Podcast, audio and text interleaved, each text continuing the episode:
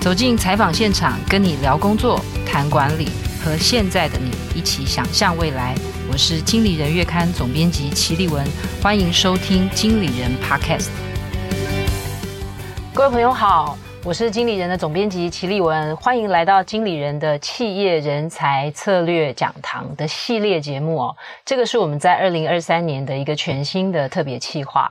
那企划的缘起就如同企业人才策略讲堂这个标题所说明的，我们想跟读者朋友们一起来探讨企业最根本也是最重要的人才的议题哦。那首先我先介绍今天坐在我隔壁的帅哥。他是 KPMG 安侯建业的数位长，是对不对？但赖伟燕，那我们先请 Wayne 跟我们的朋友们打个招呼。大家好，我是安侯建业的数位长 Wayne 赖伟燕，很高兴今天有这个机会来参加这个节目。好，呃，其实 Wayne 我称他数位长哦，但是他的 title 很多，我先念一下，就是数位创新服务营运长，对不对？还有一个是。呃，KPMG 呃安侯企业管理顾问公司的执行副总哦，那他的专长，我我我在那个他们的网页上面看了一下哦，他他有非常多的专长，那我我只是念一下，就是说面对金融科技、五 G、人工智慧。然后的企业转型的多元新兴议题，扮演意见领袖的角色哦。就是说我我想说，我也是借由这一个介绍，我们来认识一下 Wayne。就是说，因为 Wayne 呃念的是 MBA 哦，那我也是在想说，我们在讨论这种数位相关的议题，或者是科技相关的议题，感觉这些科技就是一直迭代更新哦。所以我想说，先从 Wayne 来介绍一下他自己，然后我们也了解一下一个数位人才的养成，以及你最后怎么样可以成为一个数位长哦。然后数位长到底在做什么？不管是在企业内部也好，或者是帮他的客户，我们到底大大概这个角色的扮演大概是什么？好哦，本来想说这谈这可能就会录一个小时。其实我我我自己呃，您看到我的 title 是 MBA，但是我大学念的是统计，嗯，然后这过程我又去学写程式。那我其实，在软体公司开发了四年的程式，然后才出国念书念 MBA。那回来之后就做管理顾问的工作，做了接近十年啊。十年之后，后来我就离开了管顾的岗位，我到了企业，嗯，我到了电信公司，我到了零售业。那谈的就是一些更进阶的，像大数据的应用啊。那我觉得无心插柳了，等于这一路以来，我都是点点加沙挖工一直走，可是也无形之中去借鉴这个产业的脉络。譬如说，一开始我是从数据去切。那在大数据那个年代，我的一些技能就刚好能够派得上用场。那现在又因为大家都谈的是数位转型或往 AI，那刚好这些 foundation 也能够协助我，能够延续这个议题，好，能够做一个比较好的结节。那我觉得对我而言最。刚说是意见领袖，其实我觉得那是我对自己的期许啦。嗯，那呃累积了这么多年的一些经验之后，那刚好看到从二零一四一五年台湾的企业真的面临数位转型的议题，所以我们其实在这段时间协助了蛮多企业去做一些他们自己的转型策略的规划，协助他们去做落地等等。那也期许在安侯里面，我们能够做一个最有温度的数位转型的推手。好，那希望的是说能够真正的。我常讲说，我们现在讲这个像企业的医生了，嗯，我们要知道他的病症是什么，然后开最适合的药给他，嗯嗯，这大概是我的一个工作的状况跟介绍。其实刚才 Wayne 谈到的这个哦，就是通常我如果在做采访的时候，我都会抓一些关键词哦，嗯、就是念的是统计，但是会自己去学写程式，这个是一个很自发性的嘛，就是说自己想学，其实是不得已的，因为我那时候大概是一九九几年那学，嗯、那时候因为股市正热，然后那时候就觉得哎，好像念统计还不错，但当时统计并不是最热门的哈。那学城市，学写城市，纯粹是觉得统计这个刷载不够啊。那问许阳姐说：“你们都在做什么？”他说：“我们都在学写程式。”哎，学校没有教啊，那怎么办？那就赶快再去学。所以我是后来又回学校再去修一个 program，然后才开始学会写程式。然后当时写真是让我整个茅塞顿开，因为刚好那时候流行一部电影叫《骇客任务》，嗯，然后我就感觉说整个世界都是零跟一构成的，那也启发了我一些再去进一步去学习的这种动力，对。所以其实就是说，有一些，因为我们常常在谈数位人才，有些人可能他现在学的不一定是相关的，对不对？对。所以有那 Wayne 如果以自己的经验来讲，就是说，有时候我们也给可能比较年轻的朋友，或者是说他现在做的工作，他可能为他想要转换跑道，或者是我想要在组织里面让公司认为我是一个数位化的人才的话，或者是我是有数位思维或数位技能的人才，我我是要从技能端我要去学 coding 吗？或者是我我我要从什么方向着着手啊？我觉得 mindset 先改变比较重要。诶，那我常会说勇敢一点。嗯哼，因为如果我们去看企业，我就分二分法，稍微看一下，有新的员工跟既有的员工，那这两个人撞击在一起的时候，就会有不同的火花。那彼此也有一些需要再去 enhance 自我的地方。新人进来，当然他对环境整理不熟悉，他必须思考，即便他拥有了浑身 浑身最新的绝学，那他怎么在企业能够应用落地？老实说，是需要这些老人去协助他的。那老人当然看到这个新人进来，也会发现，哎，我有一些技能似乎是不够了。那他必须要更勇敢一点去拥抱这个技术。那我想，就企业主的立场，必须要协助的是说，让这个门槛是降低的。嗯，也就是说，不要让大家觉得说，数位就是一门很高深的学问，AI 是一个我永远高攀不起的技术。那最近从 ChatGPT 的整个的风潮，其实大家也知道是说，这个门槛正在快速的降低。所以常说，未来如果说记忆哈，skill 叫记忆，那未来可能是记相对就交给 machine 啊，那你只要知道怎么怎么去跟他说话，就是 E 的部分，比较 art 的部分，那其实你就能够把这个东西融合得很好了。对，我觉得勇敢一点去拥抱这些新的东西，然后跨出那一步，那有一天你的任督二脉突然打通，你会快步前进，就像别人把你的手手跟脚的铅块拿掉一样。嗯，其实我觉得 Wayne 做了一个蛮好的解释哦，跟。呈现这个记跟忆啊，我想很多人其实在这个过程里面也带有一点点焦虑，就是说我到底是我要把我要学会很多的 skill，但是其实也许在将来在更多的工具的辅助底下哦，其实是那个。Art 的部分，yeah, 然后那个心态的部分，其实做好调整，去驾驭这些工具，然后去理解这些工具，可能是你能够具备这些技能蛮重要的一个起点哦。那呃，回到我们今天哦要来谈的，就是说人才的数位人才的策略布局哦，就是其实 KP 呃 K P N G 在二零二二年有做了一个。台湾 CEO 前瞻大调查，我看了一下，这个调查做了七年哦，是跟 Forbes 合作的。然后它是，呃，它其实有一个 global 的调查，yeah, 是，但是也有针对台湾的 CEO，大概我们营业额是五万美元以上的，大概五十位 CEO 做了一个这样子的调查哦。那我们就来看一看台湾的 CEO 比较可能亚太地区或者是全球地区，我们台湾 CEO 对于未来的想法有哪一些不一样哦？那在这个调查里面哦。呃，有八成的 CEO 都表示他们的公司正在建构数位投资蓝图。其实我觉得这个数字出来哦，嗯，大概一点都不会意外。所以我比较想要进一步的问啊，诶，我把 Wayne 跟问，就是说进一步的呃请教 Wayne，就是说，其实在这个呃，我觉得。因为数位转型这个题目，因为您刚刚在前面也有提到，二零一二零一四、二零一五，你就在协助企业推数位转型，所以这个题目已经从我觉得有一点像是新常态变成常态了。嗯嗯、所以我很想要知道，就是说，问大概如果我们这样往前。再往前算一下，其实搞不好很多企业在推数位转型或数位转型这个议题，在台湾的商业界被讨论，搞不好已经快十年或超过十年了。那我们现在就是说，现在企业大概推数位转型，根据你的观察，大概到什么样的状态？然后他们对于人才的需求又有哪一些变化？嗯。呃，我大概讲一下这个调查，其实它应该是五亿美金的营业额，好、嗯，然后全球大概会访三千位以上的 CEO。那我们做完 Global 版之后，会再做一个台湾版。那确实是好几年了，每一年我们都会针对那一年的报告去给一句话作为总结。那我记得一开始是，最一开始是说，哎，CEO 开始知道转型，啊，到后来他们他们觉得说要做转型这件事情，他必须更具备敏捷跟弹性，嗯、然后学会怎么去容错。那到现在，我看到的是说，从台湾或者是全球，大家对这个议题的理解已经毋庸置疑了。嗯，所以现在比较大的挑战就是怎么去使用它，怎么让让它真的能够创造出价值。好，这是我看到的一些演绎。那刚回到比较人才面的部分，我想有一些基盘，基本的一些人才在这几年是高频度的被提到，譬如说数据的人才，嗯，啊，譬如说 AI 的人才，嗯，或 Cloud 的人才。我想这三个人才在未来这几年还是会持续的火热了。好，但老实说，因为这里面的人才，即便我从 AI 也还可以再去细分很多不同的角色，那今天就不多谈。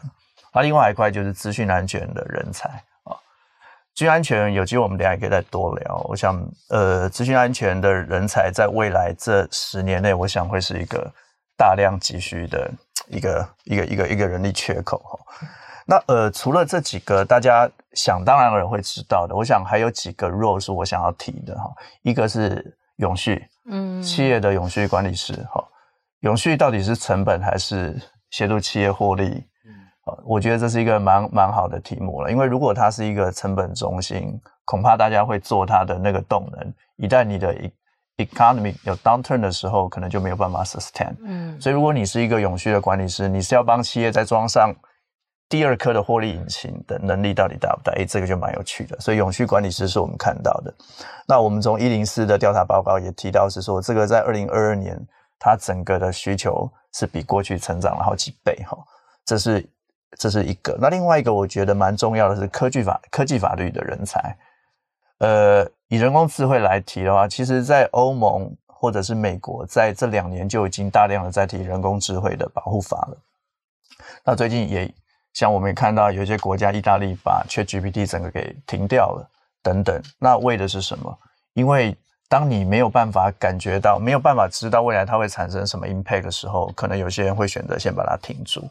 那 AI 在未来如果大量的应用之后，可能会有更多的法律议题。举个例，自驾车撞到人的时候，算谁的责任？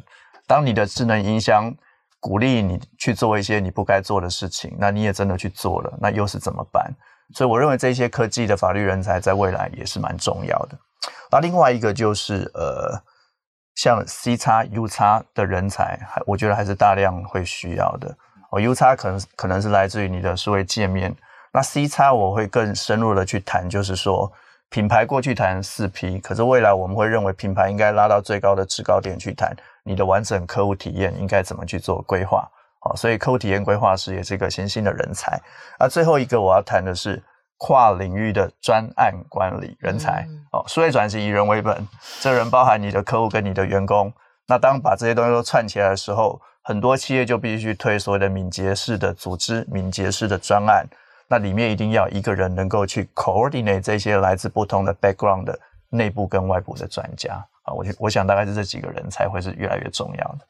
其实刚才魏颖讲的哦，就是说呃，比方说我们我们常常讲到数位人才，会想到比方说刚刚魏颖提到的，可能是跟你具备数据分析的能力，或者是云端的人才，或者是。呃，AI 哦，所以你都会觉得说好像很技术，或者是我应该要是念 computer science，或者是念资讯工程哦。嗯嗯、但是其实刚刚为你提到的更多的是很多元的人才，比方说你要具备专案管理的能力，或者是你会有 U 差使用者界面或者是顾客界面的这样使用者体验的这样子的能力哦。那当然还有也是跟法律有关的，所以我呃接下来也借由这个哦，就是说呃。问自己的观察，就是说，企业的这些人才，比方说，呃，科技法律人，那可能我的公司里面本来就有法务啊，那我。就是说，所以它大部分都是公司既有的人才就可以因应这些功能吗？还是说你观察到更多的企业，他们在面对数位转型或者是很多新的科技的趋势的时候，他们到底是从外面聘雇的多，还是说我内部透过训练然后养成的多？我想这个问题的关键在于时间啊，嗯，就是说我们都知道公司要变，那你是要三年变，还是两年变，还是一年变？嗯那我过去会辅导蛮多企业的，大家都是越快越好，最好就是明天就变哈。那你如果明天要变，你的成长可能是无机更胜于有机。什么叫无机？嗯、企业并购是一种无机的成长，所以在文化面就会相对遇到比较大的挑战。嗯嗯嗯、所以在过去这几年，我大量的听到的是大家想要无机的去做成长，所以会呃每次我们去辅导完，他就会说怎么办？我没有人。嗯，直接用买的买一个公司，对，我就会说 没有人，那我来暂时垫档一下。我作为那个人，其实顾问某个部分我们会做这样子的角色，是好。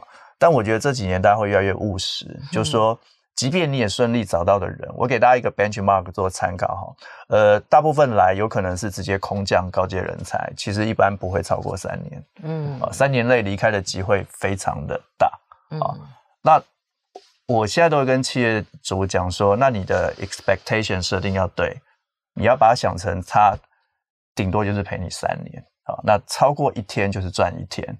那如果没有超过，不用不用难过。好，那你必须，如果你也接受我这样子的建议，那你就要思考，当外面的人进来的时候，你的内部梯队怎么去做衔接，他们怎么去做 up upgrade，怎么去做 reskill，好，来来跟这个外面的人才来去做学习。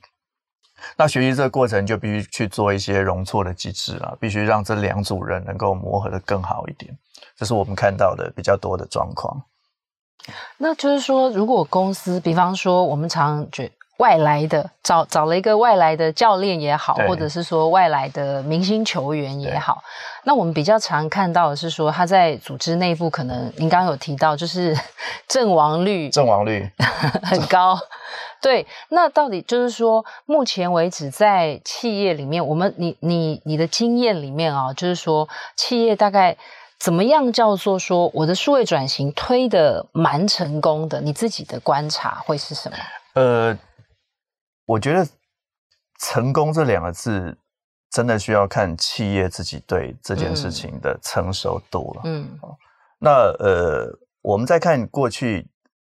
数位转型一般都是大老板去听了演讲回来之后，然后回来他就会找 IT 数位转型，那 IT 就会说：“ 我我只懂 IT，哦，我不知道怎么转，我也不知道那是什么型，我只知道我不行。”对，还押韵哎。对，所以所以所以在这个过程中，怎么样去重新去定义成功，就会回到刚刚一开始主持人提到的，你的 blueprint 到底对不对？那 blueprint 它就是一个企业的策略计划嘛。我随便问一个企业主说，你有没有策略？他一定说我当然有策略，但他可能就欠缺了一块叫数位策略。那数位策略如果展成三年，它的样貌到底会是什么？就会是您刚刚所定义的成功是什么了？譬如说，我们讲现在所有的支付、支付的数位支付的这些平台业者，到现在都是还没有获利的。那请问他算不算成功？嗯，如果我说他们都已经拥有几百万的客户数了。那以获客的角度，他们是成功的，所以我觉得重点是你从不同的 angle 去 define successful fail 也是一种成功。嗯，那你如果愿意去建立这种另类的 benchmark 或者是 KPI，我觉得转型会比较顺，否则会变成是谁举手做转型，谁就是下一个被检讨的对象。我觉得那就是错的。对，其实我觉得 Wayne 刚刚提到一个蛮重要，就是那个 blueprint 很重要，是因为。呃，很多时候我们要想好我们要往哪哪边走，你中间才可以去界定怎么样算是成功。我我会讲这个是因为我看过一个文章，呃，应该是 MIT Man 呃 Management Sloan Management Review，嗯，它里面就有提到，它是说。很多的公司哦，他们把数位转型变成一个专案，嗯，它就是一个特别的专案。但是其实很多时候，组织的转型是方方面面，其实是各个 function 都要数位转型，yeah, yeah, yeah, yeah, 然后全员都应该具备这个 mindset。所以那时候组织的这个 blueprint 就会很重要，因为告诉全体员工说我们要集体的往哪边走。Yeah, yeah, yeah. 这个其实蛮好的，我觉得呃。万事起头难了，那一开始如果太 aggressive，譬如说直接 build 一个非常大的部门，我觉得那不是很 make sense 啊。嗯，那所以就转型，我觉得是你有 long term 的一个 blueprint，可是你一开始的步伐到底怎么去走？所以为什么现在敏所谓的敏捷式管理会这么的蓬勃？其实目的也是希望是说，在不同的融合，在不同的试错的过程中，去把我的组织队形做得越来越越到位。那如果它也能够产生出一些成果，我们知道成果跟成功会产生追随，嗯，那这时候它才有机会真的落地生根，成为一个所谓的数位部门。那很有趣哈。那你如果有机会去看上市公司的年报，我都我都会喜欢看它的组织，组织其实就是一个一个企业的。工作说明书了啦，嗯，你从这组就大概知道这组是怎么运作。那你会发现大部分都还是欠缺数位这样子的部门。那再回到董监事的结构，恐怕也蛮欠缺这样子的一个技能的。所以如果在这么这也缺那也缺状况之下，怎么样透过一个比较 task force 的方式去产生出一个动能出来，让大家看到成果，我觉得它才会有机会越来越好。对。好，接着我想要问 Wayne，就是说，在我们刚刚提到的那个呃 KPMG 在二零二二年做的台湾 CEO 前瞻大调查里面哦，他其实有提到，就是说有超过半数的台湾的 CEO 愿意把钱就是投给员工的培训哦。对，对，其实我蛮常有机会跟 HR 接触的哦，他们就是说，就是我我觉得这个会有一个蛮有趣的，我们待会我们可以接下来讨论，就是说。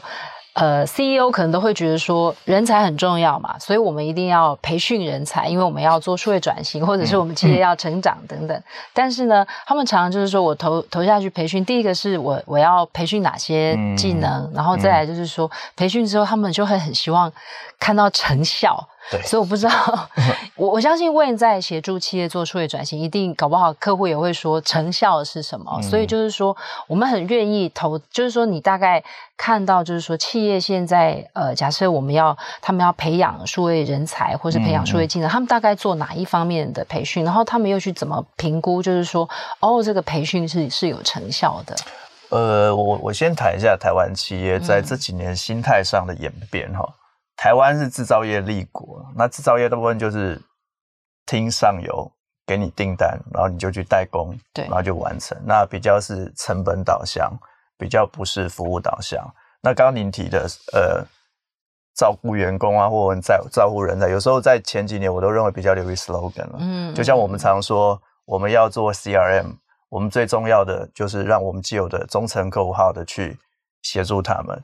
但我目前看到多数的企业是在惩罚 忠诚的客户，那就表示其实整个我们整个的在台湾的这种氛围里面，其实对于客户也好，或对员工的理解或者是关怀，其实过去是真的比较不到位啊。嗯，所以在前几年我们做这样调查的时候，大部分的企业主会比较愿意投资在硬体而非人才。嗯，举个有趣的例子，我去一个一间企业，一间企业跟老板谈。然后可能是一个比较服务式的项目啊，那不多，可能大概几百万的专案金额，可能就必须要讨论很久。然后突然有一个厂长送了一个公文进来，就是买两台三千万的机台，他就签了，来，明天来进来安装。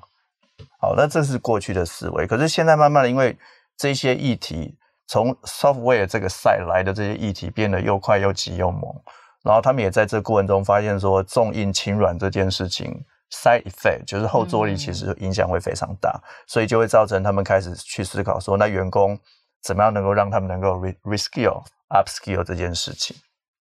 那所以如果说要让他们能够把这些技能提升上来，我觉得呃，企业一定要重新的去检视这些员工到底需要的是什么啊。譬如刚才提到 HR，过去 HR 在做些什么事？哦，基本要做的是打考绩嘛，嗯、对不对？然后帮你发薪水，欸、发薪水，然后帮你找人，啊是好，那那个叫标配，而且已经有一点点过去了。嗯，那未来的 HR 应该要协助的帮企业去让这些人才能够更数位赋能。啊，举个例，嗯、请问每一个人需要的学习的内容一不一样？嗯，好，不一样。譬如说我数学可能特别好，你就不要再叫我去上一堆数学课了。是，那你可能某一块特别弱，嗯、可能企业必须要能够 identify 出你需要的东西。然后在这个学习平台上能够做更多元的规划，所以像以 KPMG 自己，我们内部的 KM 系统现在也在推类似这样的东西。我们推一个 program 是希望能够做一个内部的 portal，能够把多元的学习平台都整合进来。啊，比如说这些内容来自于像今天这么优质的 podcast，啊，或者是像 YouTube，嗯，或者是 LinkedIn，或者是 Coursera 所有的课程。那我们希望它上面的 manager 能够去 monitor 这一个。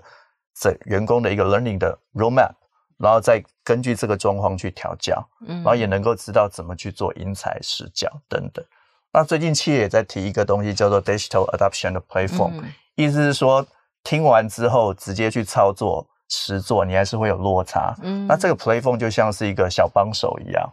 我记得以前有一些 office 的工会，什么小狗会跑出来啊，类似这样的过程，在你做这个工作流程的时候，它会跳出来去。Guide you 去 finish the job 等等，这些都是比较新的东西。那另外，我们我们也觉得说，像即便像 Podcast 这样的东西，也蛮适合去做内部的内部的教育训练培训。呃呃，简单来讲，我认为未来的训练应该要更个人化、更克制化，而且你必须要面临一个最大的挑战。我认为是什么？你知道吗？是时间。嗯，时间，因为现在不缺学习资源，现在欠缺的是你的专注力。你愿意花多少时间去做学习？捷运上我看到很多人在滑手机，都是在看小说，或者是在打游戏。所以我觉得怎么样去驱动这种 motivation，就会再回到工作的设计了。所以这其实蛮深的，要一点一滴的去看，甚至我们会从员工体验的角度来分析。对。嗯其实我觉得，就确实如同 Wayne 所说，这个其实还要更深入的去讨论关于做到学习的克制化，还有就是说，其实有时候公司规定你要学这个。远远不及你自己很自发性的想要学习，嗯、就像是呃，其实刚回到一开始，Wayne 提到他自己的经历，就是说，其实学的是统计，后来发现说好像不够用，或者是在就业市场可能也许没有相对没有那么有竞争力，所以我要自己赶快去自学。对，所以我觉得这个也是在这个数位转型的企业数位转型的年代底下，我觉得其实更多的人才要自己具备的一种 mindset。这个我也可以再补充一下，呃，我刚刚提到的是有。几种方式啦，那时间是最大的挑战。那我觉得现在在呃，刚刚讲 AI 或者是 Cloud，其实几家公司像 Amazon 啊、Google 啊，哦，他们其实都有微软都有一些免费的云端课程，其实可以直接去上的。那问题是企业到底知不知道？嗯，你们知道呃，Google 在疫情期间，它推出了一个课程，是你只要修。它的三门课哈，叫资料分析、专案管理或者是 user experience，只要完成这个，它就把你视为是大学同等学历。嗯，啊，那这个对企业来讲是不用钱的，你可以去 leverage 它。那另外还有一块就是刚刚提到，企业有老员工、新员工。那老员工面对数位科技，就是这样，有时候会我都会举例，像原始人看到火一样会害怕，所以你必须协助让他们在接受这个讯息的过程中，学习这个 skill 的过程中，如何感到成就感。所以我们也设计了一些东西去协助他们。举个例，像我们带他们去做乐高，嗯，那个乐高，你知道乐高其实是可以 coding 的，呃，用一样是那个 MIT 发明的一个语言叫 Scratch。那我们带他们去做 Scratch，然后做 team building 有一个 competition，那甚至他还 win 了那个 competition，然后他会说，Wow, I can do it。那我觉得这都是蛮有趣的，怎么样让他们能够在这个过程中从排斥接受到拥抱。嗯，所以其实也就是说，所以为你个人的经历是说，我在协助企业转型的时候，其实我让。企业的人，就不管是既有的人才，或是比较资深的人才，然后其实第一个是活用各各界的资源，然后再来就是说，其实我们还是可以透过可能客制化的学习，或者是一些不一样的呃学习资源或是管道，让他们去让不同呃数位程度的员工，没错，没错，讲的非常好。我们其实在这个过程也会帮。员工去做分类，嗯，这个分类是为了要去做更客制化的因材施教，嗯，所以你要知道他现在的 status。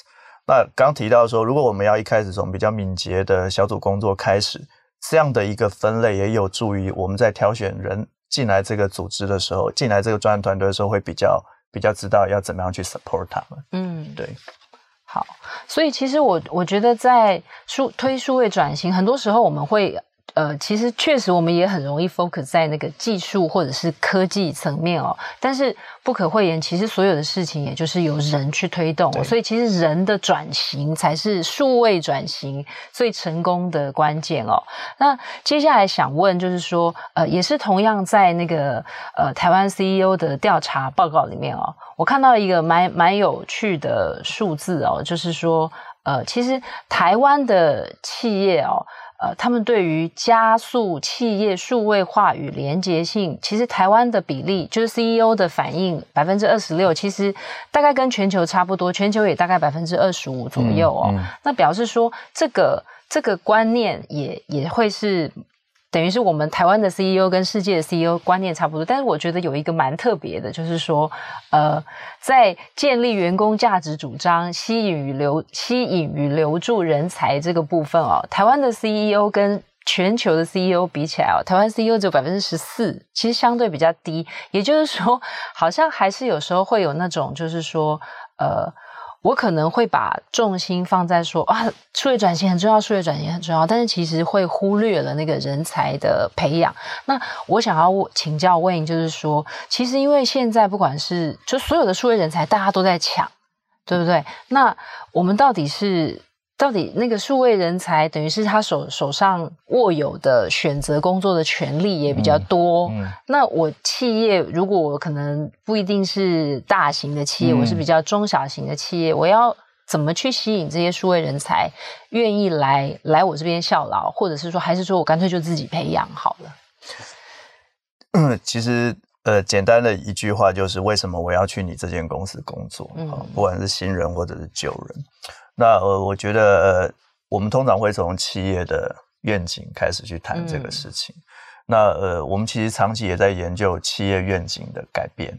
那这几年因为 COVID nineteen 的关系，我们发现大家越越来越在意的是 purpose，嗯，企业为什么要存在？那你的 purpose 就是不只是只有照顾股东嘛？以前就是一句话，股没有获利是罪恶的，现在不行，对，现在是 profit，欸，要赚对得起良心，啊，不止还要能够照顾这个社会环境。但是 why 你必须从你的 vision 开始去做讨论起。我们认为说这个 vision 对了，它可能是大家对你的企业开箱的第一印象，嗯。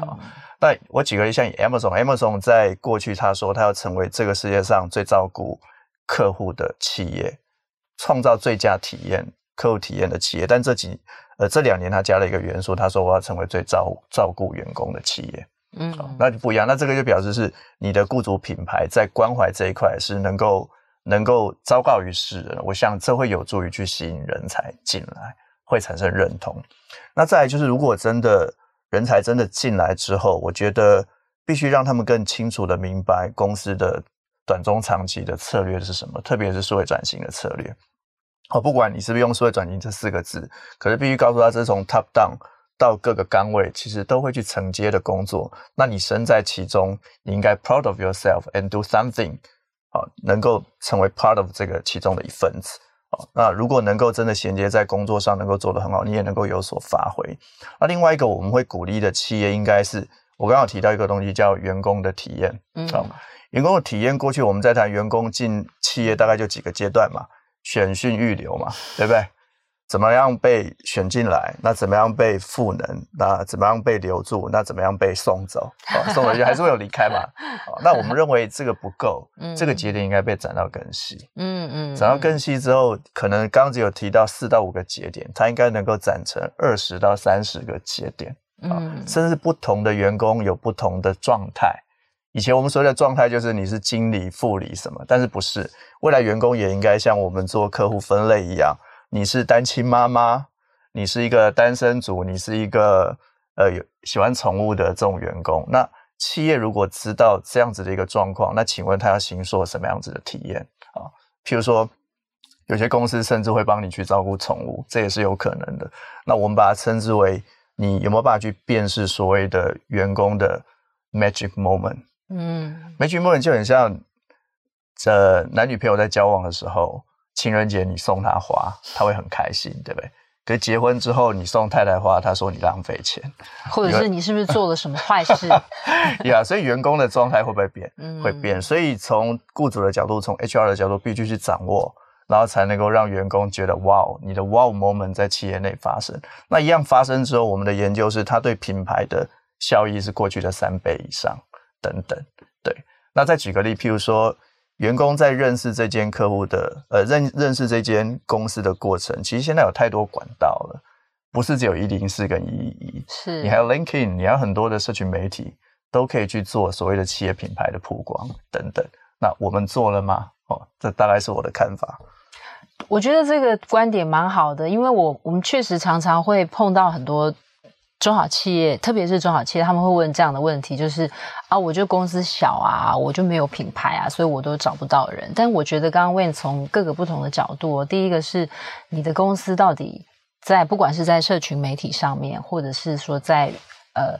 离职的员工或者是现职的员工，在他们心中，你塑造出一个什么样的形象？是就是说，也就是说，其实你有非常多的管道，不一定是透过大的投资或是大的钱金额，然后去塑造一个，就是说，哦，这样子你会愿意来。其实我觉得，现在搞不好在社群媒体上的口耳相传，其实也是很多人在找工作的时候，而且我们其实常看到很多调查，新时代找工作其实。其实是我更认同这家公司的理念，搞不好，但那个选项会更优于这是不是一家呃大公司哦？对对，好，接下来我还想问一个问题，就是因为刚才其实 Wayne 一开始有提到，就是说现在因应数位转型，其实我们很需要多元的人才。那还有一他他有提到有两个人才，我想也是因应呃，我觉得也是环境的变动，一个就是永续管理师，一个就是资安的人才。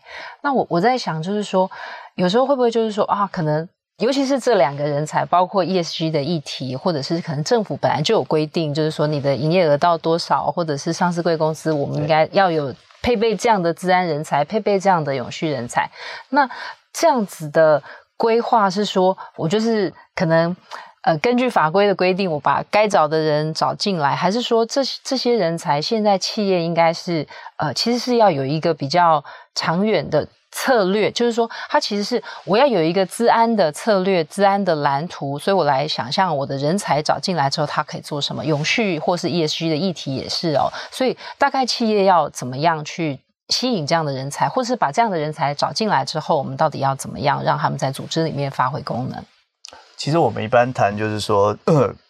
呃，转型大部分我们会希望是从董事会，嗯，哦，然后或者是从 CEO 这一层，他必须去领导的是公司在短中长期的转型策略。那底层下来就是刚刚提到的各个 function 如何去做衔接。嗯，我刚刚提了很多人力资源，所以人力资源未来应该是很忙很辛苦的，因为太多议题的，包含是人力资源怎么去做更好的数据分析。那财务长是不是也应该做转型？嗯，你过去的财务长可能做两件事嘛，结账跟内控。是，我要让钱算得对，账结得快，结束。但未来财务长应该要做的是，举例举例哈，IT 跟你讲他要投资一个边缘运算，嗯，那你懂不懂边缘运算？你如果不懂，你怎么放行这个钱？所以在 knowledge base 你也必须去做深化，嗯嗯，这些都是既有的职能的 upgrade，you have to do that。那刚刚有提到是说，那有一些新兴的职能就蹦出来了，嗯、像刚刚介绍我叫数位长，是抱歉，在这五年内，即便即便现在数位长也是很少人有这个这个 title 设置在公司里，那更错，那那更别说是永续长哈，那蛮有趣的，我们公司是有永续长的，因为我们蛮重视这一块的哈。那、嗯、另外一块就是资安，资安其实过去。比较多是 under 在 IT，是。那最近也因为政府规定的关系，上市柜公司未来就是必须设计治安长这样子的工作。那一样，你设计这个工作，如果要要做，一定要把它做到好，包含是说怎么找到对的人才，嗯、那包含说里面你到底希望能够创造出什么样子的价值，那就应该跟整个 corporate 的转型策略去做对接。嗯，那以永续来看，呃，有些有些公司真的是把永续当做我要做揭露就好。那可能它的永续涨或永续这样的 role 相对就比较受限。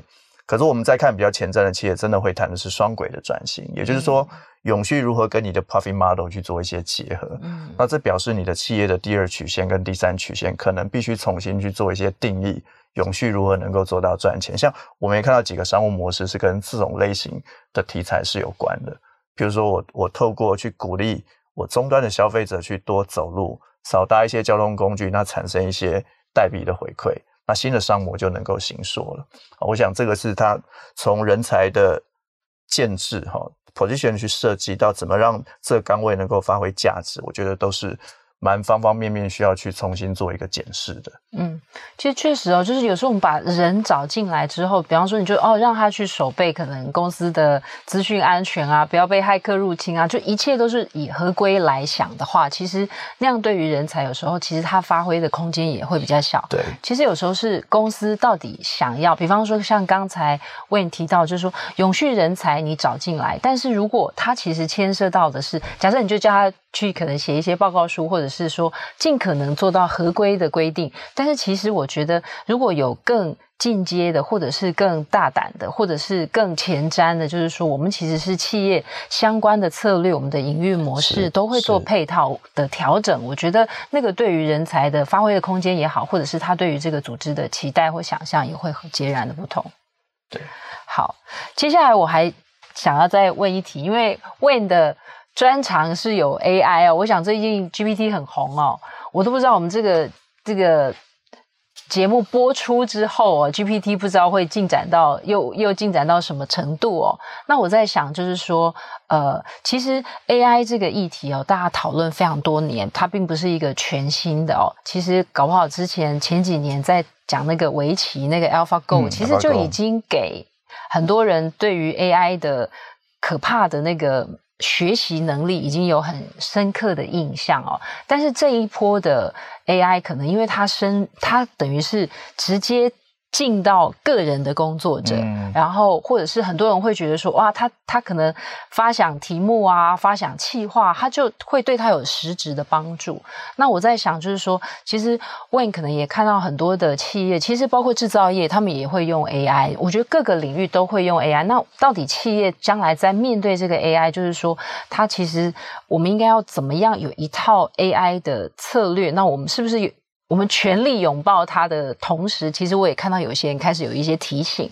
那可能 Wayne 是不是在这方面给我们一些呃，企业在布局 AI 的时候，你可以有乐观的部分，那你可能也要有小心的部分，大概是哪些？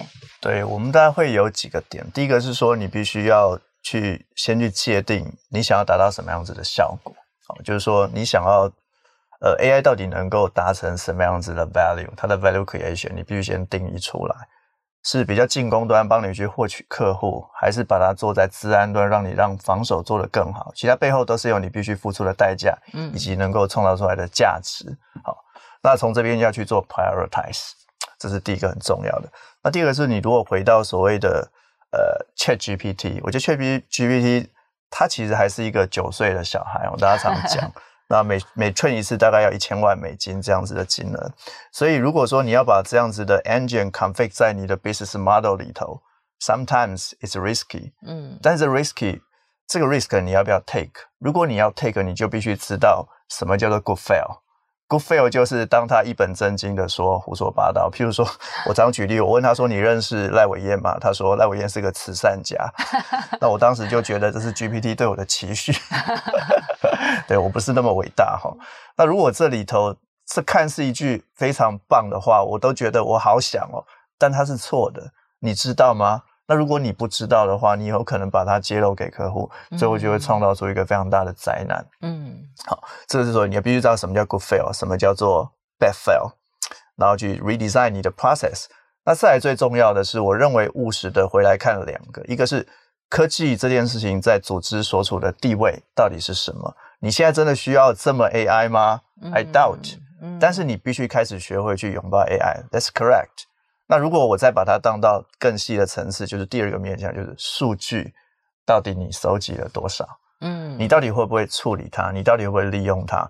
我看到太多的企业 bypass 这一端就直接谈 AI，可是后来会发现它的原料都是有问题的。那 garbage in garbage out，如果你在这中间的收集跟处理都还是没有到位，你不会有 AI 的，好，你不会有 artificial intelligence，你不够 smart 的。所以回过头来检视这件事情，我觉得会比较重要。那我们在我们在 Global 有一个 term 叫 Trusted AI 啊，其实就是在谈这整个的环节。那甚至会去谈一个叫做资料治理。嗯，你的资料在收集、处理、运用，当它出问题的是谁该负责？这些资料是谁来做 input？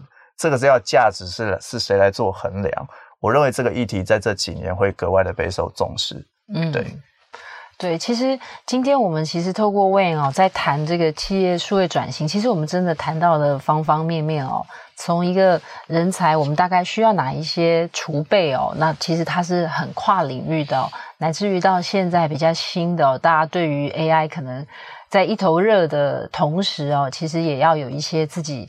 回过头来想，其实我觉得所有的策略大概都是这样，就是说我我做这件事情，其实回回到最根本、最源头去问自己：说我为什么会需要这样的人才？我为什么会需要这样的技术？我为什么需要这样的软体？我觉得那个为什么问清楚之后，然后把方向制定出来，我们才可以带着我们呃找到的珍贵的人才哦，往我们想要的方向前进哦。所以最后有没有可能请 Wayne 给我们？呃，想要成为数位人才的，或者是想要推动数位转型的呃企业，那有没有给一些建议？呃，我觉得回到我一开始讲的，你就勇敢去做，然后去这一步一步的蓝图把它定的比较清楚，这是从企业端，然后去设定你的 good fail，嗯，去设定重新去检视你的 indicator，indicator 不一定是那么 dollar 那我觉得这很难的，啊，嗯、但我觉得这是一个 mindset 的改变，这是 for corporate side。那 for 个人端，我觉得就是准备好吧，打开你的任督二脉，然后我常跟新人说，把你的雷达打开，然后像一个海绵去学习这所有的东西，它应该要是快乐的。然后这快乐如果能够再跟你的工作结合，能够产生成就感，你会变得很棒。嗯。我特别喜欢刚刚 Wayne 提到的，就是他一直提到 good fail 跟 bad fail。其实我觉得这个也是在数位转型的年代里面蛮重要的一个，你要具备实验的精神，也不要害怕失败哦。还有我最喜欢的，要快乐，因为我们常常 面对。科技的时候都很焦虑，都会觉得我是不是要被淘汰了？我是不是要被机器淘汰了？但是我想，未来很长一段时间，我们都常常要去重新检视哦，我们自己作为一个人类很珍贵的价值在哪里哦？我们用快乐的心情去学习这些新的科技，迎接这些新的挑战哦。今天很谢谢 Wayne 来跟我们分享，也谢谢各位朋友的参与，谢谢，谢谢。